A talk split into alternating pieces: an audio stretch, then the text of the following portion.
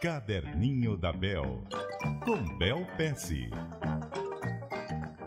Olá, Bel Pesce, como vai? Bom dia. Bom dia, Nonato, tudo bem? Tudo bem. Bel, a gente tem recebido muita mensagem de ouvinte, a gente perguntando o que é que te motiva, quais são as suas inspirações, se você tem algum modelo é, assim, de, de, pessoas que você segue ou de ações que você observa e que você segue. Você tem isso, Bel? Alguém que te inspira ou algo que te inspira e por quê? Hein? Olha, Renato, muito legal esse assunto, sabe? Eu tenho, eu falo bastante nos meus livros também sobre a importância de entender o porquê que alguém te inspira. Às vezes isso diz muito sobre você, sabe? As coisas que te chamam a atenção, eh, muitas vezes dizem o que você quer para você.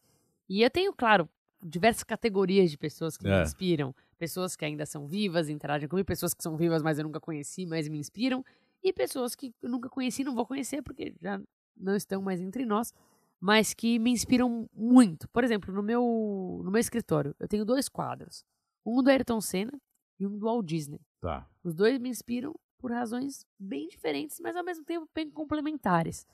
Por exemplo, o Ayrton Senna, e olha, ele morreu quando eu tinha seis anos. Eu ainda lembro muito dele, é um negócio marcante, né? Ele me inspira pelo compromisso em sempre tentar o seu melhor. E por sempre se manter fiel aos seus valores, mesmo num ambiente totalmente hostil. E é engraçado, quando eu entendo essas coisas que me inspiram, eu entendo muitas coisas que eu quero para mim. Né? Claro, né? Essas duas claro. coisas eu quero para mim. Define muito aquilo que você quer e aquilo muito, que você é. Muito. O Walt Disney. Ele me inspira por algumas razões diferentes, mas primeiro, eu acho que a atenção ao detalhe que ele tinha em conseguir criar sorrisos a partir do produto que ele desenhou, eu acho algo muito único. É difícil você monetizar sorrisos, né? Ele consegue, na verdade, vender sorrisos. É. E tem diversas outras coisas, né? A simplicidade junto a algo que funciona, né? É, então, tudo isso para mim me chama muito a atenção. Isso também tem pessoas vivas com quem eu não interagi ainda, como o Elon Musk fundador da Tesla. Eu acho o cara genial pela. Ele é muito audacioso, muito. Né? Desde mudar carros elétricos, carros híbridos, até querer colocar foguetes em lugares do espaço. Eu acho isso altamente admirável.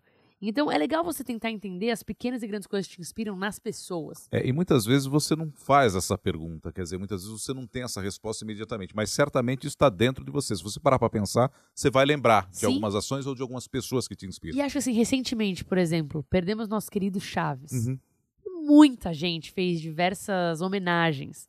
Interessante pensar o quanto o Chaves nos marcou. Só que é muito interessante pensar no porquê né? Muitas vezes foi pela simplicidade, pela alegria de vida que ele tinha na simplicidade. Às vezes foi por outras maneiras também. Mas é legal entender o que chamava atenção para você naquela pessoa. Legal. Se você tiver aí alguma opinião sobre isso, se tem alguém que te inspirou, alguma ação, manda para cá, para o caderninho da Bel, cbn.com.br e compartilhe com a gente. Obrigado, Bel. Até amanhã. Obrigadão. Até amanhã.